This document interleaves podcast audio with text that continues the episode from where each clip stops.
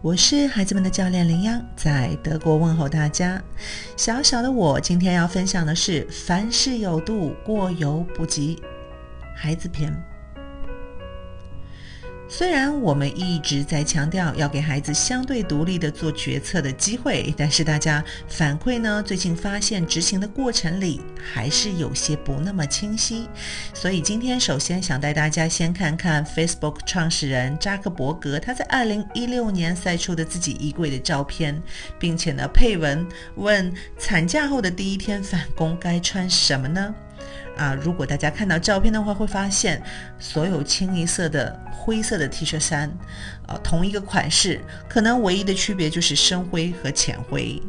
在目睹他衣柜的单调后，恐怕很多人会问：哎，为什么他不让自己多些选择呢？原因好简单呢，我们每一个选择其实都耗费我们的内在资源，而我们人每天的资源是有限的，所做的每一个决定都会产生内耗。所以这里我不禁要反问：哎，真的让孩子做很多决定是好还是坏？究竟什么样的决定才应该让孩子自己把握？我的德国导师常常说的一句话就是：无论什么事，一旦我们超过了界限，过度就会变得有毒。那么对于孩子来说，要进行自主价值判断是非常困难的。我们给的决策任务要符合孩子发育的阶段性的特点。还记得孩子最近一次庆祝生日的经验吗？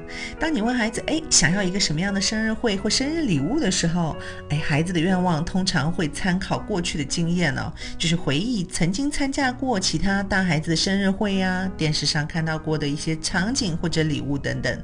他们基本上不会考虑其他的因素，甚至也会忽略是否和自己的年龄相称。对于年幼的孩子，更多的选择是在自己的脑子里出现直接的画面，也就是物的选择。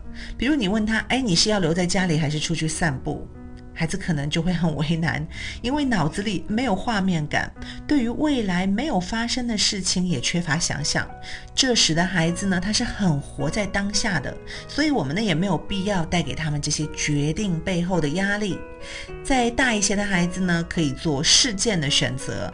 但是如果你问他，哎，你是要去博物馆还是看展览？孩子恐怕还是会为难，因为孩子还完全不了解。单从孩子的年龄特点来说呢，市面上大部分的研究都集中在孩子童年或青春期。所以，我这里今天要特别对十二岁这个年龄来做一个补充。呃，我在去年有幸训练了一些这个年龄段的中国孩子，啊，现在在德国的学生呢，也集中在这个年龄段。十二周岁其实是一个非常特殊的年龄段，承前启后的。十一岁以下的孩子，他的选择呢，很少违反显示性偏好理论。什么意思呢？也就是说，十一岁以下的孩子的选择暴露或者显示了他们内在的偏好倾向。说的更白一点吧，就是比如，呃，相同价格下面是选择吃冰淇淋还是买本书的时候，孩子如果选择了冰淇淋，那么就表示他喜欢这款冰淇淋多过于那本书。而十二岁开始呢，就并不一定显示的就是自己内在的这种偏好了。从生理上来说，孩子也正是在这个年纪，大脑趋于成人的重量，神经元的发育呢也趋于成人。有研究显示呢，孩子和父母做共同决策会持续到十二岁左右，并且是稳定的在那之后下降。女孩子比男孩子要更喜欢与父母分享自己的决定。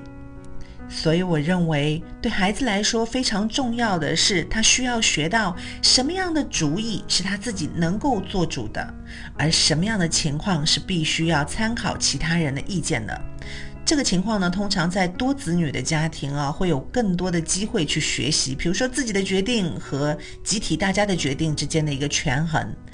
嗯，举个例子，三口之家如果父母想要去爬山。而孩子想去迪士尼，这时该怎么办呢？如果是你，你会怎么选？如果父母这时候坚持去爬山，可能孩子会闹脾气；但是呢，带孩子去迪士尼呢，可能又会给孩子一个信息，那就是：哎，不论别人是怎么想的，我总是能得到我想要的，只要我够坚持。让孩子自己决定一切，是学不会如何做出正确决定的。可能反倒学会的是，哎，我不需要听取别人的意见，因为这是我自己的选择。孩子今后与别人相处起来，可能会变得更加困难。所以每个家庭都要遵循凡事有度，过犹不及。今日互动，想邀请你想想看，你觉得你家孩子懂得做决定的分寸吗？然后再看看孩子自己的答案是什么，会不会给你一个惊喜呢？如果喜欢我的分享，欢迎点赞转发，谢谢你的宝贵时间。